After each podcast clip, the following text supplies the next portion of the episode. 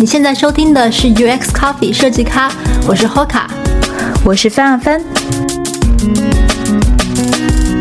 我们是几个在硅谷和纽约工作的设计师，在这个节目里，我们会邀请来自世界各地的嘉宾来聊聊他们在做的和设计和用户体验相关的事儿。本期节目由 Protopie 赞助播出。Protopie 是一个不用写代码就可以做高保真交互原型的原型工具。我自己也是 Protopie 的用户，我觉得在我用过的原型工具里，Protopie 可以让我用最少的时间做出最逼真的原型。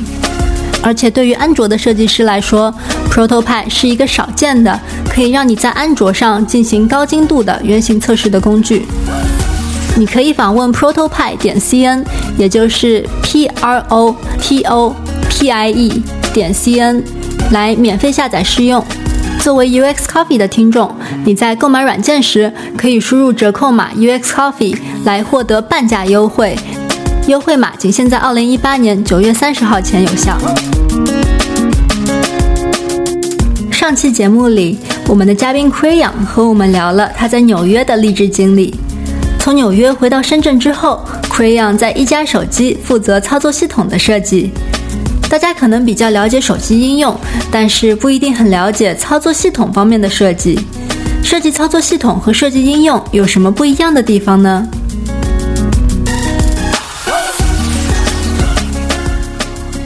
对，然后主要的 App 跟操作系统设计有很不一样，是因为。当一个设计师在设计一个 app 的时候，基本上你只要负责，OK，这个 app 里面大概长怎样？OK，它的下拉式选单，对，或者你有什么新想法，你的首页可以长得很不一样，对。但是假设你做一个系统的话，好，假设说我们进来我们的手机的首页，它首页的操作模式。假如是上滑的话，好了，上滑是有更多的选项，但你要想说，那你到相机的时候，是不是上滑也有更多的选项？你到你的设置的模块的时候，你上滑是不是有更多选项？所以它是一个更逻辑性的思考过程。对，就是你做一个设计，你不能只想到哦，这是一个 app，你是想到全局性的一个。系统设计，因为系统有个很重要，就是你要保持它的使用者体验的一致性。就先保持一致性之后，你才能开出来说，OK，啊，假设你这个东西要做更多 customize 或更多不一样设计，那我们可以一起来讨论说，这种设计会不会比呃我们原本的设计更好？然后只要我们觉得更好的话，这东西就可以运用到整个系统。对，所以我觉得这是思维模式跟实际操作会跟一般的 App 很不一样。然后系统叫 Operating System 嘛，其实有些人叫它 Platform。其实我一直觉得 Platform 这个名字蛮好的，因为 Platform 就像火车的 Platform 一样，你要设计一个月台，一个月台上面你要容纳不同的火车去跑。台湾的话是有什么莒光号，什么什么各式各样不同的火车的型号。有有快的，有慢的，有每站停的，有过站不停的。你一个月台要怎么设计，同时让使用者很好的来搭火车，同时又让火车在你的这个月台上进站的时候可以有很好的体验，然后使用者搭上这个火车进到你这系统就可以去领略不同的风景，这样对，所以我就觉得设计系统就像设计一个好的月台一样。那在设计的流程上面会有什么特别的地方吗？嗯，对，因为在一家的话，我们也是使用敏捷开发，我们会把整个操作系统分成不同的小组，对，然后一个小组也会有一个交互，一个视觉。但动效可能不是每一个每就是你手机有时候其实不需要那么多动效，对，然后音效也是会很垮的。啊，还有 Product Lead 也是，然后还有 Product Manager，对啊，然后因为敏捷开发是大概两个礼拜为一个 Spring，就一个周期这样，对，然后一开始的时候我们都希望小组的成员一起去啊发想这 idea，因为我们是一个全球化的产品，然后有时候如果只是单纯一个人发想，他可能会因为他的成长背景有相关，所以导致他的发想的东西会太个人化。所以这也是为什么我们在一家会一直鼓励，一定要以小组的形式去发想，说使用者需求，然后做调研，了解使用者痛点，然后。到发想完之后，我们就会组去评估说，OK，那假设我们现在有五十个 idea，然后可以解决用户的痛点，那我们哪些是？给用户带来更大价值，我们要先做的，因为它又会有技术评估，对哪些是我们需要两到三年才能实现，哪些是半年可以实现，那我们就会排优先级。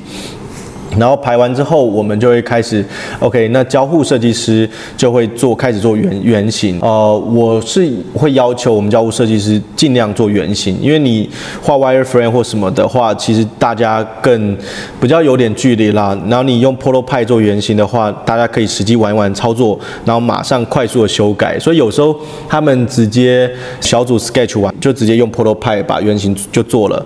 对，所以这种流程是很快的，它不会像说传统的。你说交互设计师要什么做 wireframe，哇，然后你知道花了两三个礼拜把 wireframe 做到很美，但是可能到时候大家对那很有意见，所以我们尽量是在早期的时候给大家收集反馈，然后大家同意之后，我们视觉设计就会开始视觉方面的探索，然后动效也会一起进来。接下来就到可能下个 spring 就会开始开发，所以它速度是很快。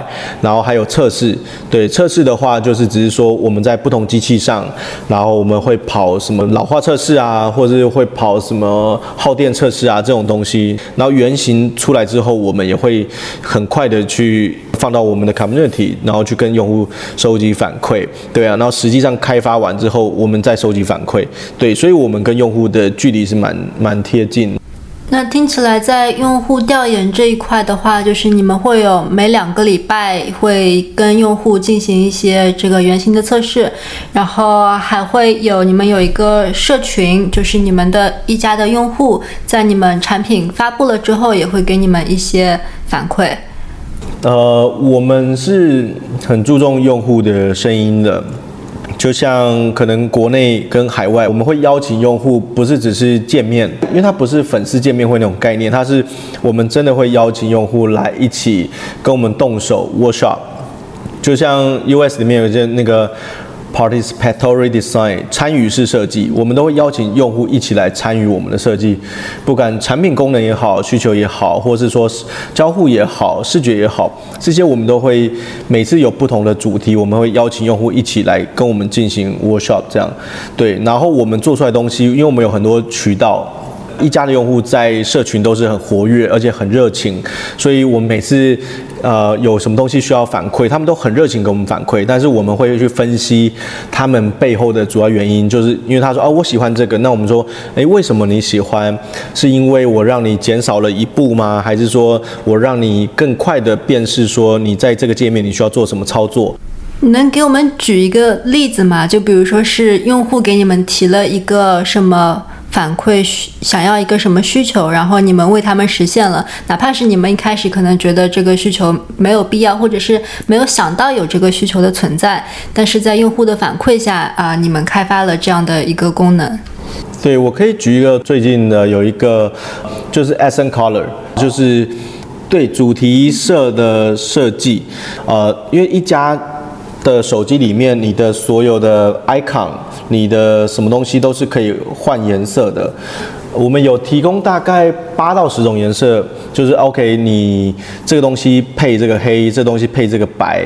因为我们有三种主题，一个是白主题，一个黑主题，然后一个就是安卓的主题这样。对，所以我们只有这三种主题，我们没有那种其他什么《仙剑奇侠》的主题啊，你知道之之类的。对，因为我们希望我们的系统很简洁，但是同时我们就会想说什么颜色配白好看，把这东西限定起来，就我们不会开给用户让他自己去呃选颜色，因为我们一开始觉得说如果配不好颜色怎么办？但后来我们在论坛都会有用户提到，因为。设计跟颜色这种东西是很主观的，我们认为好的颜色，不说不定不是使用者认为好的颜色，所以后来我们决定把这个东西加加上去，对，然后最近的反馈就使用者就一直会在论坛说，哇，一加真的倾听用户的声音。那你刚刚提到就是做用户研究啊，包括倾听用户声音，那像一加手机也有，其实主要的市场还是在国际，就是你们会针对国际用户也去做用户调研吗？或者你们怎么，毕竟。他们就是因为不跟你们在一个区域嘛，你们要怎么去更靠近他们，了解他们的需求呢？对，我觉得这这个问题也问得很好，因为我们不在同个区域，的确会比较难做，所以我们通常都会直接到当地去跟用户面对面的去做访谈。对，然后除了访谈之外，我刚刚讲的参与式设计，对，我们会邀请当地的用户来跟我们进行参与设计，不管是在美国也好、欧洲也好、印度也好，这些我们都呃不定期都会举办。然后同时，我们有很多不同的 social channel，就是我们有不同的社交平台。你说 WhatsApp 也好，或是 Slack 或是什么，我们都会在不同的社交平台会有全球的用户会进来，对，成为我们的内测用户，对，所以这些东西都会让我们跟就全球用户的距离比较近，这样。嗯，那你们有发现，比如说国际用户跟中国用户在使用习惯啊，或者说对于操作系统的偏好啊，或者说生活中使用手机的这种流程有哪些不同吗？海外用户会更实际一点，他喜欢实用的东西，他不太喜欢那种很，你知道我一个界面设计的呃很很花俏、很 fancy，但他其实从层级上来讲对我没有帮助，这样对。但是海外用户每次都会问我们说。你设计成这样，我好像没办法一眼就看出我我这个这个功能是要做什么。假如说录音机好了，我们刚刚在用，那你把录音机设计到哇，好多交互操作，他会说哇。那我要在哪里按按钮？你为什么不让我一看就知道我按钮是要怎么开始录音？对，可能那中国用户就觉得，哎，我我举他们手机里面他自己有 app 来出来说，哎，我有一个录音机的 app，哇，设计的好漂亮啊，很酷这样。对，所以这是我们发现中国跟国际上用户有一点不一样，但基本上你说手机的使用场景基本上都是很一样的。对，不管在欧洲、美国、印度、中国，都是哦，大家拿去听音乐，然后上班。收 email，所以这个其实都是蛮类似，然后只是说会有一些呃需求上不太一样的。对，就像我可以举个天气好了，因为像我们知道美国的每个小时是很准的，每个小时的天气吗？对。对，在纽约，OK，你现在三点，他说四点下雨，真的就是四点下雨，所以这点我也真的蛮蛮佩服纽约的。我们觉得美国天气每个小时很准，但英国人基本上他们就不看每个小时的天气，因为英国的天气变化的剧烈，尤其是伦敦，所以在伦敦他们他们更看重的是明后天的天气，这样对，因为每个小时天气他们更直接倾向看外面，外面现在天空的状态，对，所以每个地方因为。不管文化也好，或是不管它的一些地域环境也好，会有对资讯的处理会有点不一样，这样。所以你们会去改变你们的天气应用在比如说英国用户的手机上呈现的方式吗？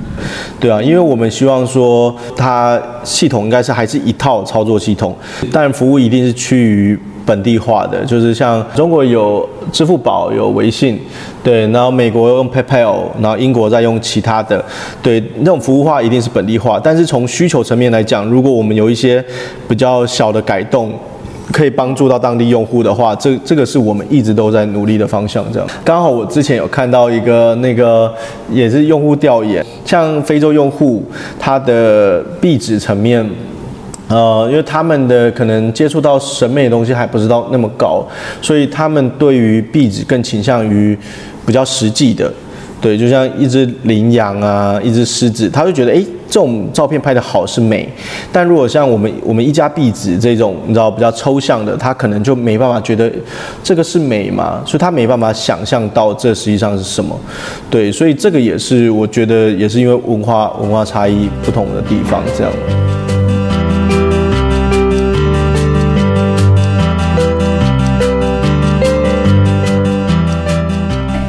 是手机整个的体验是硬件和软件相结合的嘛？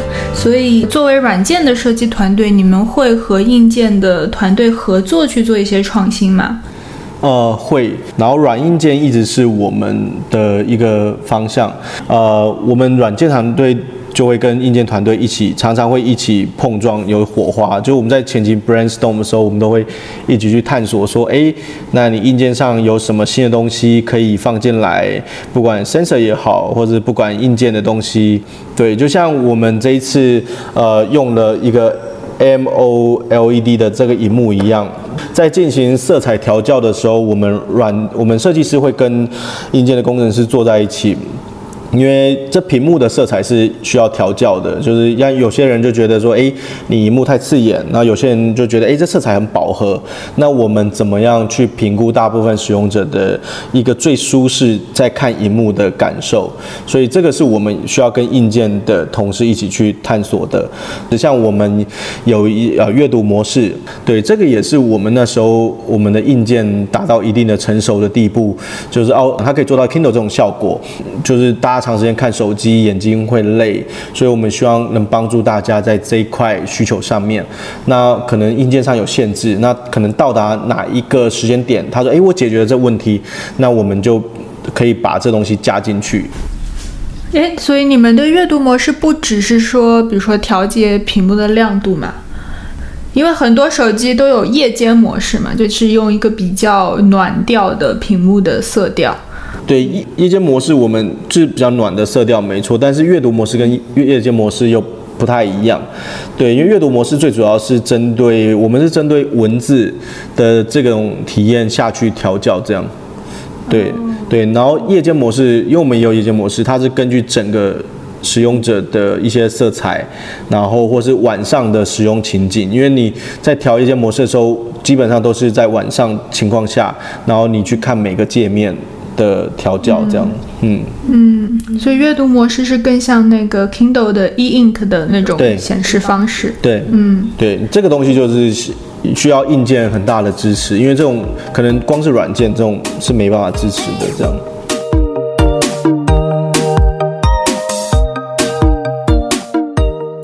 本期节目由原型制作工具 ProtoPie 赞助播出。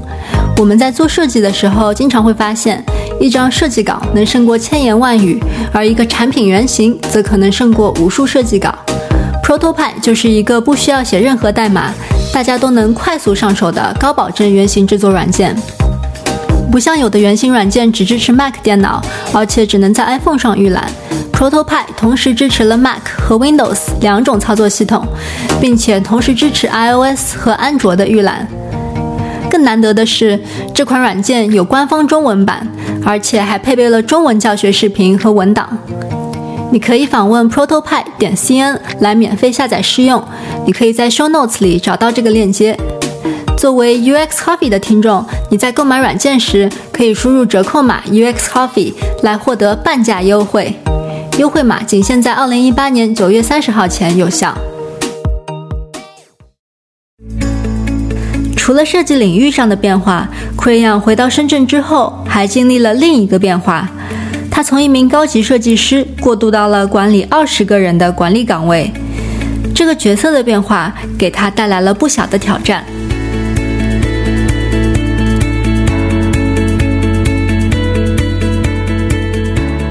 那时候我还是 Senior Designer 嘛，所以很多东西都是我自己要做。呃，我会立的整个项目的做设计大部分，对，然后就念第三年，我会给他分派下任务去完成这样。那来到这里已经算是 manager 了的话，那其实上你心态就要从设计师转换成管理者，对你不能什么事都自己做，因为自己做你可能什么事都做不好，也做不完。所以管理者就是你如何。带领团队做出一个满意的设计效果，对我觉得这是管理者最大的一个职责，对，然后这也是。我来一家也学到的部分，就是说，你如何在找到对的人做对的事。嗯，假如有些人他更适合想 idea，那我们有一些项目上可能他的 i 需要比较多 idea，我们就会让他去进行 idea。那有些人逻辑比较好，那可能在系统设置方面，我们就会尽量让他去做系统设置这一块。那在你的心目中，一个完美的设计团队是什么样的？其实我觉得，如果完美的团队，每个人就是要比较独立。对我觉得独立是一个很重要的，而且要有思考的能力。就独立思考，对，不是只是听命说哦，我们要做这就这就做这个。所以我觉得我其实比较喜欢我团队的成员来挑战挑战我。如果老实讲的话，对啊，假设我们在讨论一个东西，那你可以提出东西来说服我，对，那我就会听听你的建议，然后再听听我的建议。所以我觉得这也可能也是我在美国学到的，就是我觉得设计没有。一个答案，你说哦，这个你说用用 tab 比较好，还是用 drop down 比较好，还是用 hamburger 比较好？其实设计只有比较好的方案，它没有一个标准答案。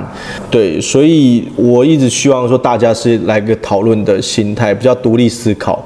对，然后我会很看重设计师应该要有 global vision 全球视野。对我一直都会跟我团队，呃，说，假设你。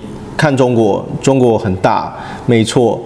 那你把 Google Map 再往下，你调到全世界，中国还是很大，没错。但是你看到的是全世界，所以你不要从中国看世界，一定要从全世界看中国。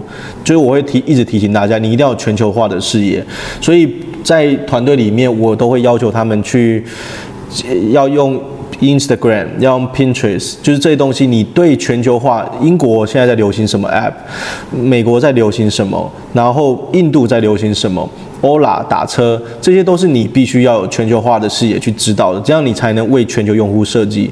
如果你每天只接触中国的 App 的话，你很容易被太单方面的影响。对，所以全球化的视野也是也是我很看重的地方。这样。还有自我学习的部分，因为我也看到很多人，他自我学习，呃。我觉得每个人不管怎样，你自我学习都是好的，但一定要运用。就有些人每天都看教程，每天都看很多文章，但他从来没有运用在工作上。我觉得这样可能没有学以致用。我还是希望，就是你必须要很独立的知道你要什么东西，然后你可以好好的去运用，不管自己学到知识，在工作上学到知识，然后一直不断的进步。对，而且我觉得，因为像我有时候问问我同事说。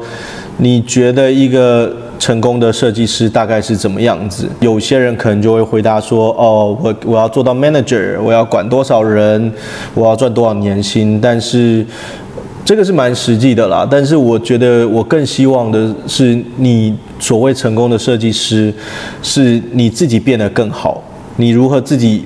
把自己变成更好的设计师，或变成更好的人，这样的同时，你才能让我们的使用者带来更多价值，而且可以跟着我们使用者一起成长，变成更好的人，对，而不是说一些薪水或是一些职位上的东西这样。嗯，因为你在纽约待了很长时间嘛，那你刚从纽约回到深圳的时候，你觉得会有什么文化差异吗？对，一开始来我有好多真的不太适应的地方。美国是你，我老板那时候都说，都觉得，呃，你只要加班，代表你能力不够。所以他每次只要我一加班，他就会说，是你工作太多，还是你做不完，还是你太慢？对，所以基本上我同事都是。很算兢兢业业吧，就是早上九点来，六点九九到六嘛，大家都是很认真，很很快，大家想赶快把事情做完，赶快回家，然后你知道回家后就跟你说，哎，拜拜，have a good night，然后就走掉，对吧？就没有要跟你多来少去的意思。对，所以大家都是比较 working relationship，但是我觉得来到中国，我就觉得哇，我团队真的是很像家人一样，这也是我觉得很不一样的地方。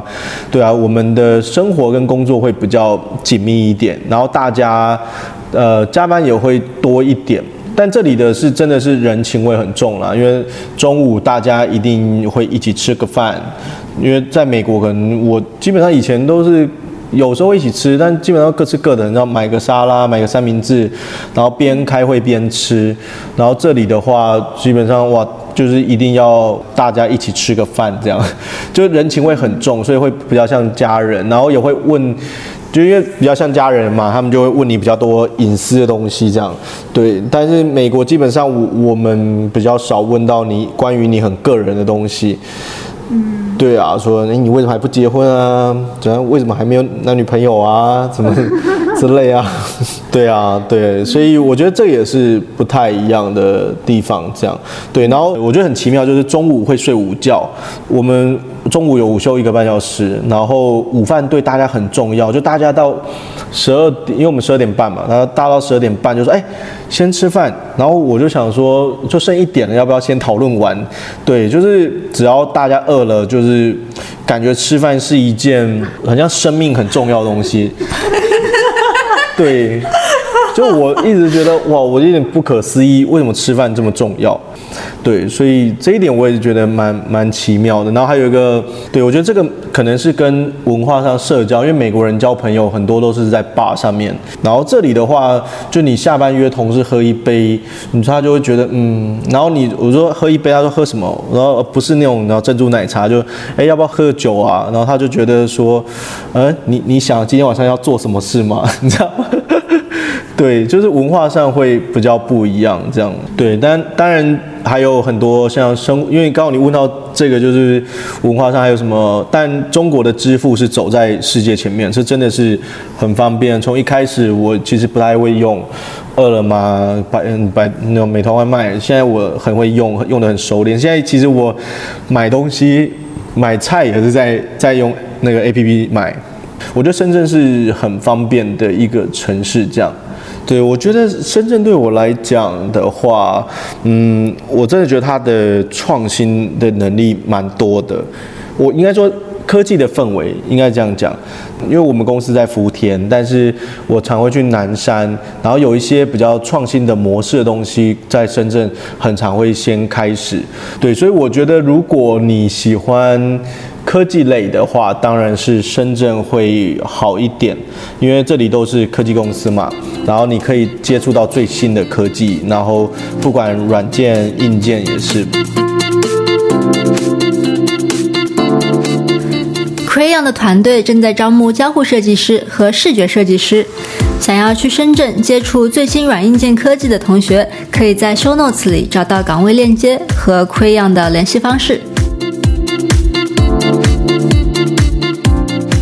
下期节目，我们将请来三思设计的创始人张乐乎，他是今年 Facebook 开发者大会的设计主管，也为很多国内外公司做过品牌设计。品牌究竟是什么？品牌的影响力能有多大？品牌设计又是怎么一回事呢？所有这些问题，我们下周再来探讨。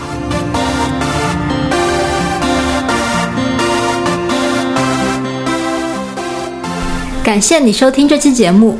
如果你喜欢我们的节目，你可以在网易云音乐、喜马拉雅或是在泛用型播客客户端上订阅收听。在节目播出后，我们也会在微信公众号上发出节目的文字整理版本。我们的微信公众号也是 UX Coffee，U X C O F F E E。我们最近在微博、Twitter 和 Instagram 上也都开通了账号，我们会在这些平台上发布节目的更新信息，平时也会分享一些和设计有关的资讯。我们在这些平台上的 ID 都是 UX 下划线 Coffee，希望你可以来关注我们。好的，本期节目就到这里，我们下期见。